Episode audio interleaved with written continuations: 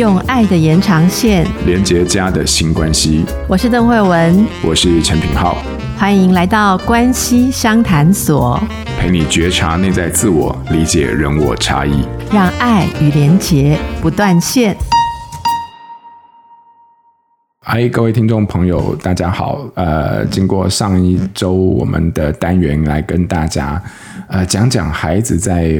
即将面对开学的收心的问题之后啊，那接踵而来的，其实大家可能更在意的就是收心归收心，可是我们回到学校的呃现场啊，其实还是有很多很现实的问题，有待我们家长跟孩子要一步一步的去面对。可能对老师来说也是啊。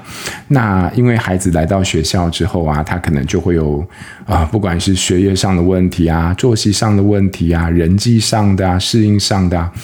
那这些林林总总的加起来，免不了最后都会回归到一个很重要的部分，就是我们必须要去跟老师一起合作，怎么样子去帮助孩子来适应他的环境。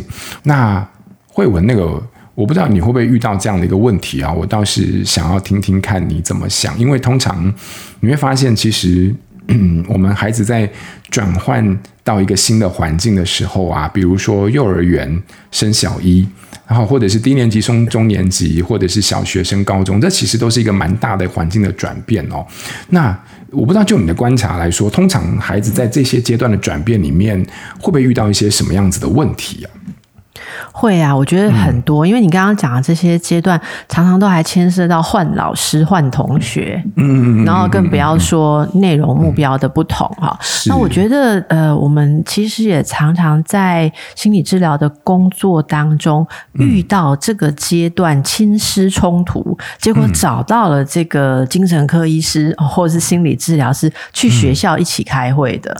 我不知道品浩有没有参加过这种会议，因为我以前其实常常发现说，在这种转换阶段的时候，就会有一些家长跟老师之间有时候会有认知落差，或是有冲突。嗯、那其实这个阶段大家是最需要一起合作，因为是孩子有焦虑或孩子有困难，才会刺激出亲师之间的裂痕。甚至是对立，好，那也就是说，我们越是感觉到老师跟这个家长期待不同的时候，越是孩子有状况的时候，所以这时候两边的合作是非常的重要。好，那我先说说看，这个转换新班级或者换学校换阶段的时候，孩子容易出现的状况啊，嗯，第一个就是呃，我们其实加上一点心理学上看人的个性，好的这种。理理念来了解会比较容易。我先粗略的说一下，有些孩子他是非常呃受人影响的，也就是如果他跟一个老师的关系安全，他觉得受保护、受赏识，他可以克服极难的障碍，例如学业上的障碍、作息上的障碍，甚至人际上的障碍。但是他一定要跟这个老师觉得对了。感觉对了，嗯嗯嗯、但有一些孩子不是，有一些孩子呢，呃，人没有那么多的影响，但是他是就事论事。其实小朋友从很小的时候就会像大人一样哦，有所谓的比较是呃这个人情导向型，或者是这个逻辑就事论事型的哦，就是你的对象是事物还是你的对象是人？这个在荣格心理学里面，我们会很简单的说，一个是比较是逻辑思考型。或者是这个人际情感型，好，两个这个面向。那如果我们的小朋友是那种刚好我讲的很在意人的，那他们转换阶段的时候，最重要的议题就是适应新老师。好，那适应新老师的时候，因为新老师跟旧老师就是不同的人。如果他们一模一样，孩子会有忠诚问题。嗯、啊，你让我想起我前一阶段的老师，嗯、可是我那么喜欢我那个老师，我怎么可以喜欢你？因为你就是让我想起他，你们一模一样，对不对？嗯、那如果你跟他非常不一样，那我更难过了。他比较好，我现在要换成比较坏的你，那他还是会有这个呃呃转移跟认同的问题。嗯、所以遇到这种状况的时候，家长要扮演的角色其实是。呃，跟老师一起合作，让这个孩子可以跟老师建立好的关系。嗯、所以这时候我们有一些呃 do 跟 don't，好，要做跟不要做的事情。嗯嗯，那我觉得第一个要做的事情是，我们要帮助小孩子去了解新老师的个性。嗯哼，嗯哼，呃，那么呃，大家不要觉得了解个性是心理测验。好，嗯嗯，我的经验是很小的小孩五六岁，你如果教他一些方法，他都会看人。好像我们有有些我们辅导小朋友，他会跟我们说，我现在的这个英文班的新老师啊，很喜欢孩子跟呃小孩子跟他亲近。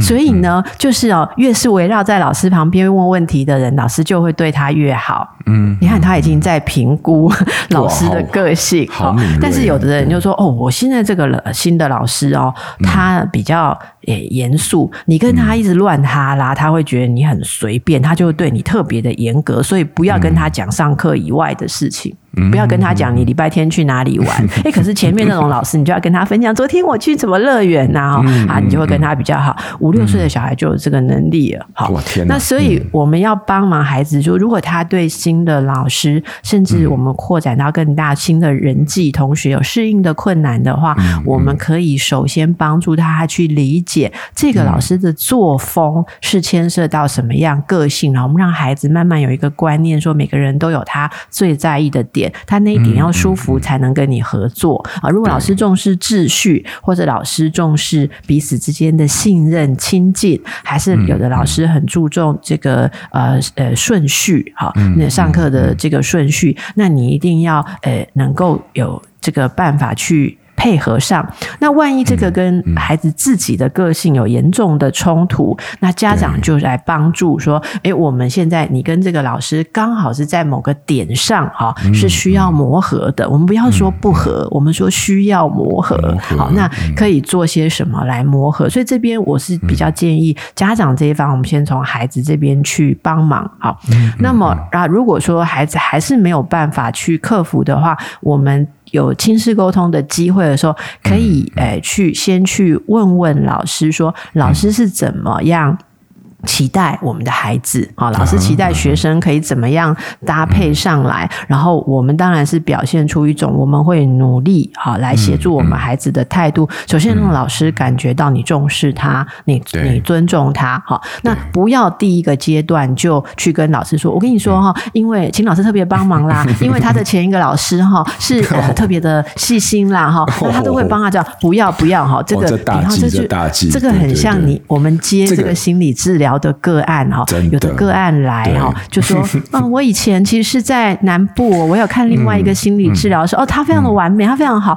那因为我是搬到台北，我真的不不得已来看你了哈。你第一个就觉得说，我心里 OS，那你去找他，就觉得我们 我们要我们要盖过人家的好，就觉得有压力嘛，对不对？压力就会觉得觉得随时被放在一个被比较的位置，对不对？是，对对，我相信我觉得这是嗯，大家不要把老师看。的很像是圣人，好，或是呃没有感受、没有情绪的人。老师需要感觉他跟你在合作关系里面，所以不要一去就很像烙话。我告诉你哦，你要知道我的孩子是这样，我孩子是那样，我孩子以前老师那样，他以前有过三个老师，第一个就不 OK，第二个就不 OK，第三个那种方法才是 OK 的哦。好像叫人家一定要照你的方式，哦，这个非常的不 OK 哦，侵略对侵略。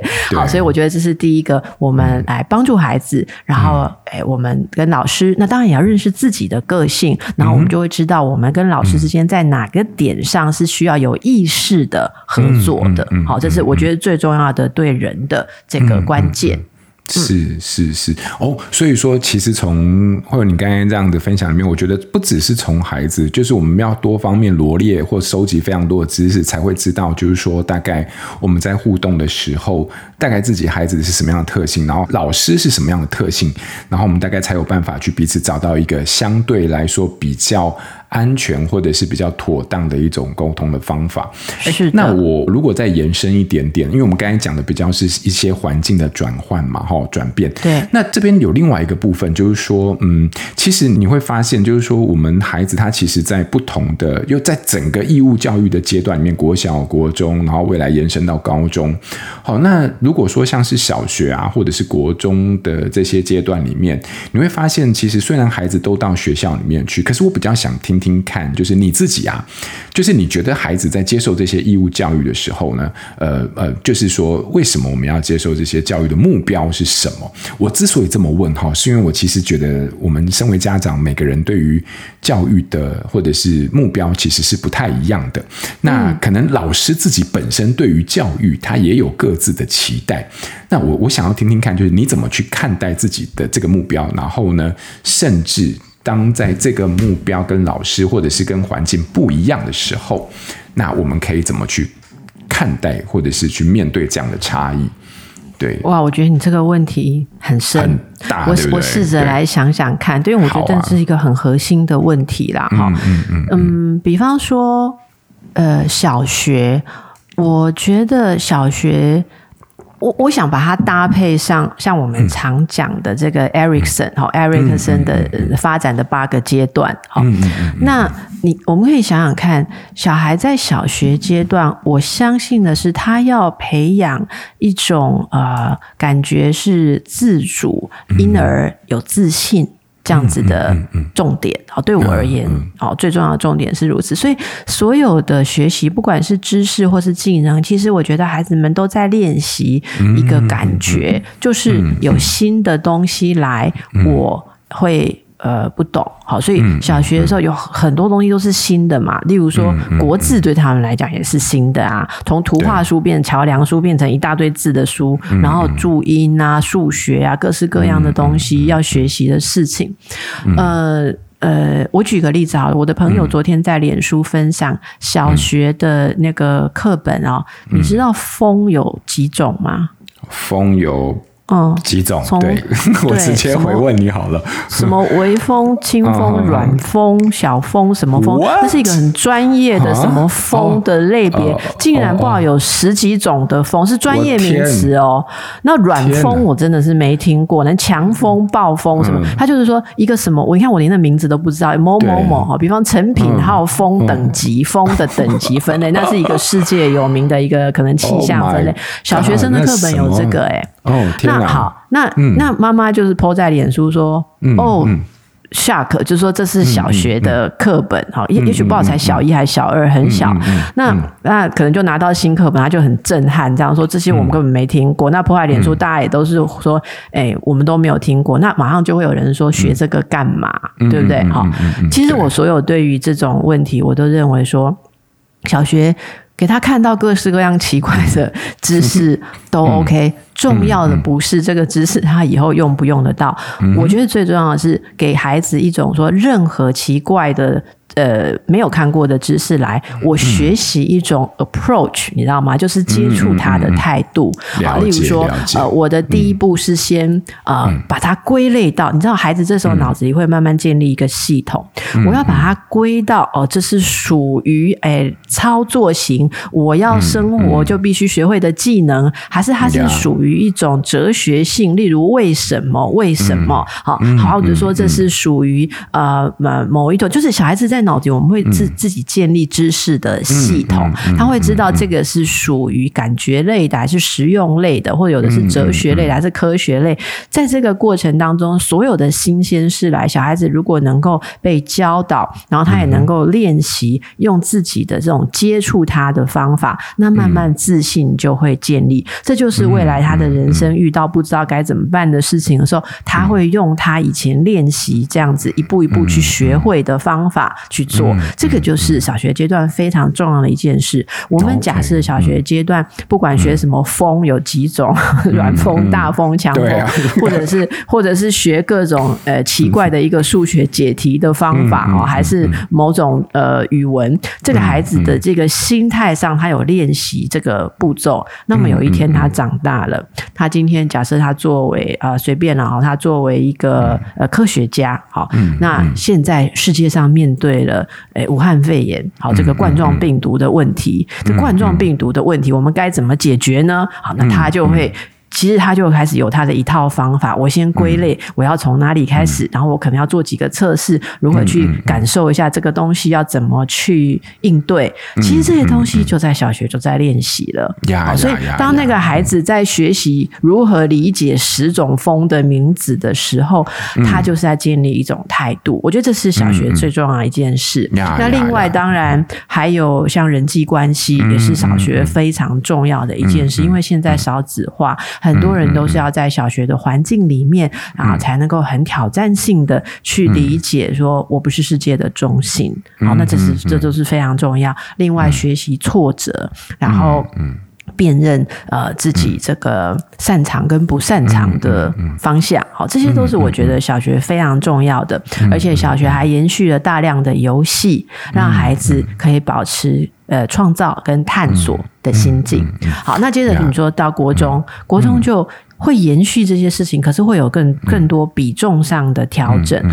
我认为国中阶段哦，那个了解自己的性质，例如说。我擅长什么？就是我是做什么的材料。好，我擅长什么？我不擅长什么？这个在呃国中的自我认知会更深化，我会更加的清楚，说我有某种人生观，我已经开始有某种我喜欢跟不喜欢发展的方向，因此他学会去接受自己，接纳自己，好，知道也许某一些事情不会是我。未来的志向，可是有一些事情，我希望能够精炼我自己。这个是国中阶段在教育上跟人格发展上很不一样的事情。那另外，国中就是开始了青春期，所以呢，对于自己啊的像身体啊、性别还有主权，好啊，这个。在自信的发展上，就到了另外一个阶段。所以我们在对待小学生跟对待国中生，应该在这个基础心理发展上有不同的期待，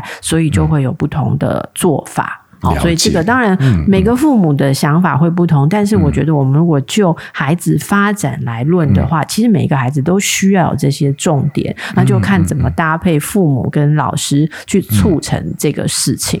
嗯嗯，我我刚才听你这样讲的时候，其实我有一个呃，我就有一个想法，就是说，其实刚刚慧文你在讲这些小学生跟国中生他们在不同的阶段里面呢、啊，他们其实在心理的需求跟能力的发展上，我发现你蛮强调在这一点，在这些部分。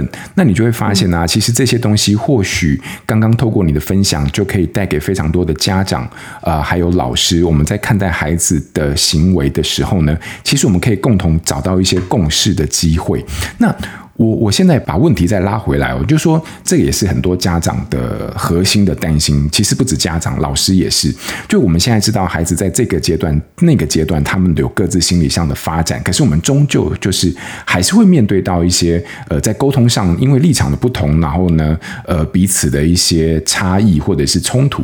那你有没有就是说，我觉得很多，其实我自己本身跟老师的接触、跟家长的接触，都会有类似的样子。就我不懂为什么，但是大家。彼此都会觉得自己蛮委屈的，然后呃，一方面家长不懂我的辛苦，一方面老师不懂我们家长的难处。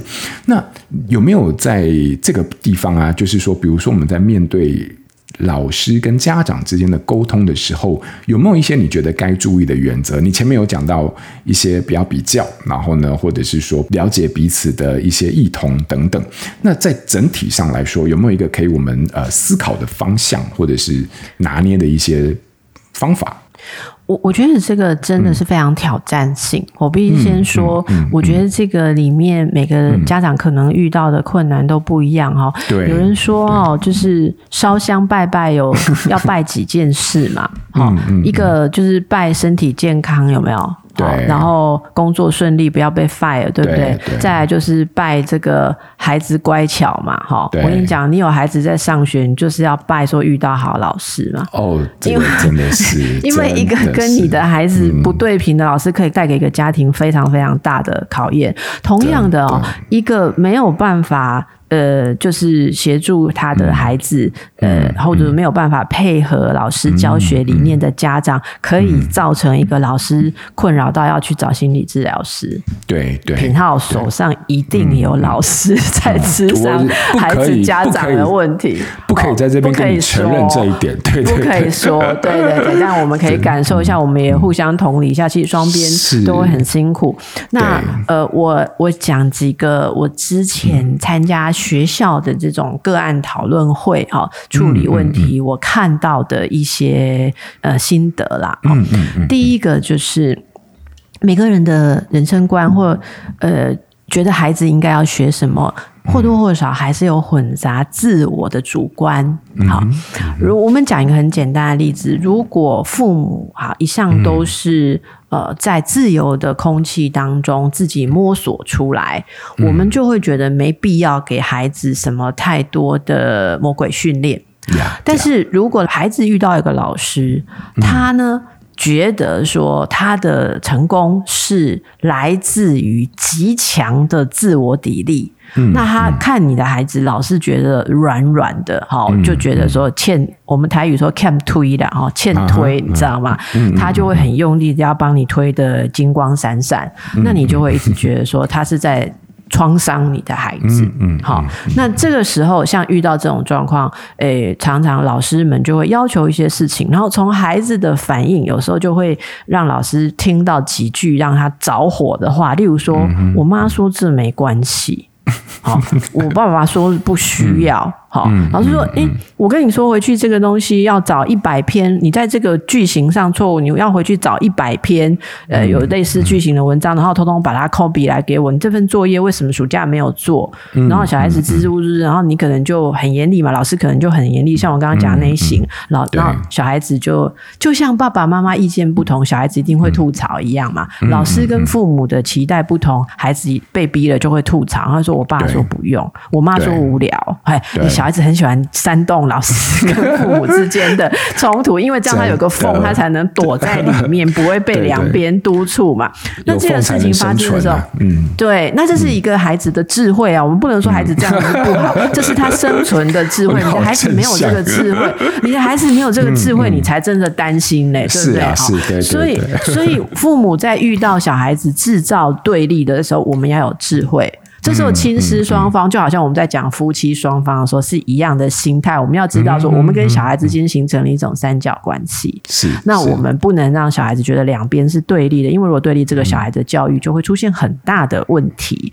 好，那么，那么在两边这样不同的时候，我还是先讲家长这一边呢，哈，就是家长感觉到老师基于不同的人生观来对待我们的孩子啊，有做一些我们。不以为然的事情的时候，那等待当然要等待沟通的机会。例如说，有一些机会刚好老师也问到你，例如说老师很希望你去，他要对你小以大义，跟你说你对你的孩子有什么不对的地方，有什么应该加强的地方。那我们好好听进来，我们就觉得很了解这个老师嘛。那听进来之后，我们再呃适时的跟他反映一下。例如说，我们就可以说啊，我说，哎呀，诶，刚才老师跟我讲的真的是让我觉得有受启发，因为。因为哈，我可能自己的成长经验，我比较没有这样子的一个经历哈，那我没有想象，哎，在孩子的教育里面放进这些东西。谢谢老师的提醒。其实这句话是很客气的，告诉他我跟你不一样哦，可是没有带攻击的，就说哎呦，我我们可以想一下哦，人家告诉我们奇怪的想法的时候，你可以说哈，你怎么会这样想？但我可以说。Oh, that's interesting. Wow, that's interesting. 我是我在国外念书的时候学到的非常有用的话。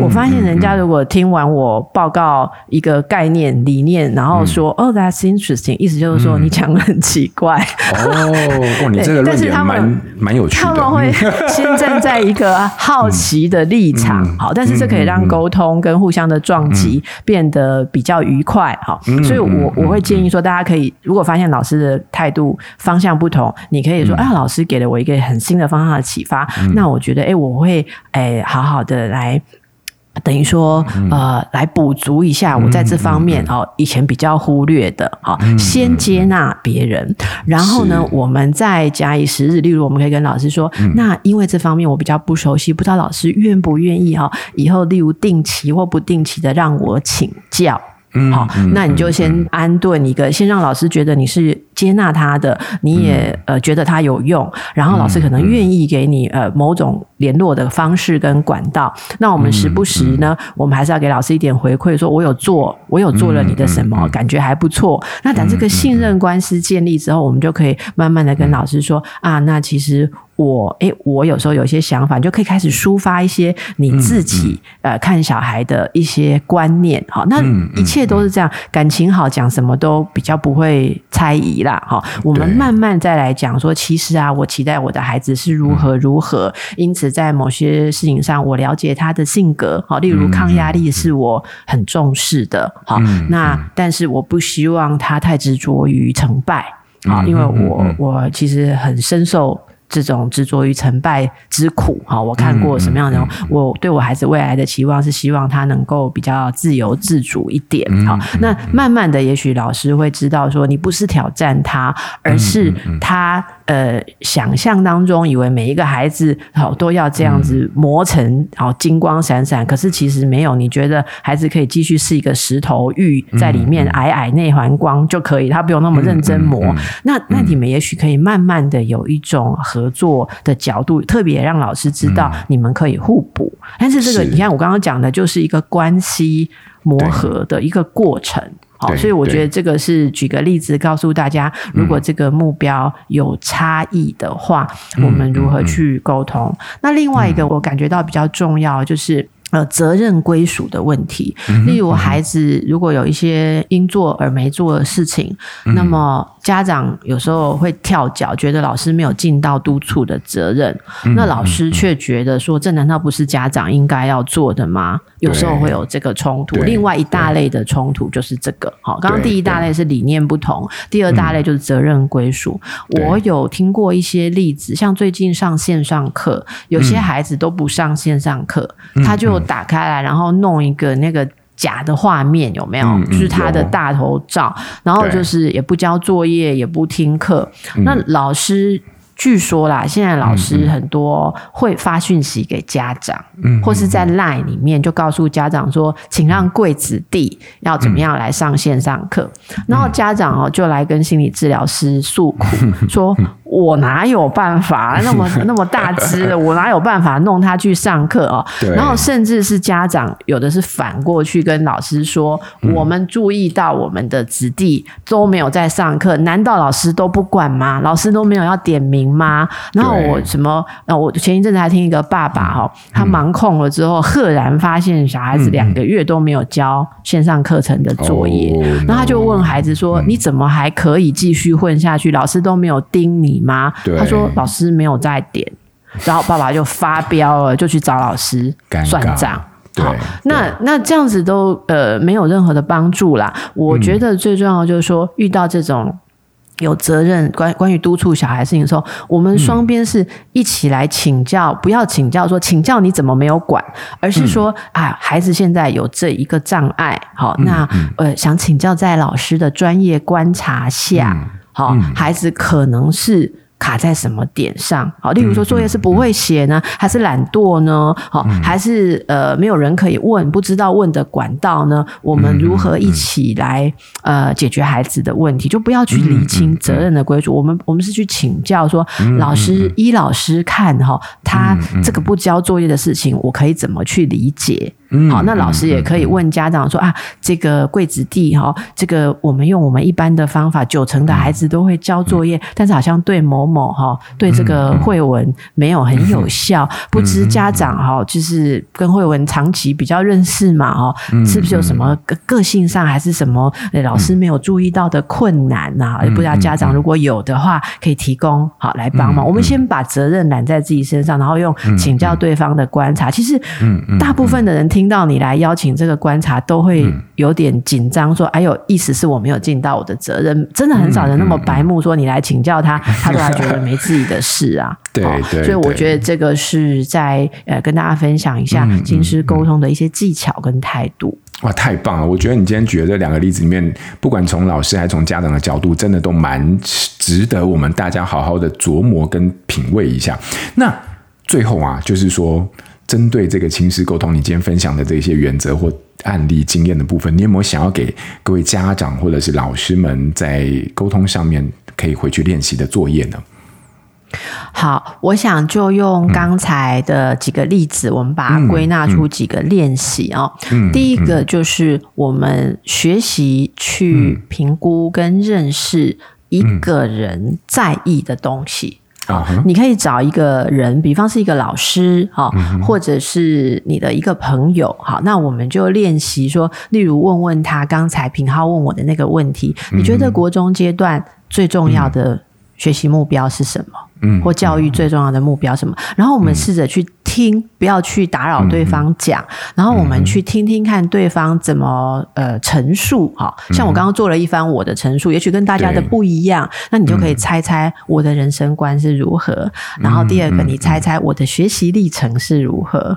好，例如我是被打骂大的，还是我是都被鼓励，还是我是放牛长大的？猜一猜。好，那猜一猜之后，这个就是形成一种你对人的理解。如果猜不出。出来，哎，那可以多听我们的节目，看看心理学的一些文章，好，对，读一些，例如说人格类型啊，好，就推荐大家可以听听我们讲荣格心理学、人格类型的这个书籍或是课程。嗯嗯、那你形成一种对对方的好奇跟了解，这、就是第一步。嗯、有了这个态度之后，第二步，你的沟通才有可能进入不同的境界，因为你不会只是一直讲对方不能接受的事，而是找到比彼此的差异点，好，然后接着就是我刚才讲练习对方的观念，你不赞同的时候，你表达，哇哦，你给了我新观点，你不要说。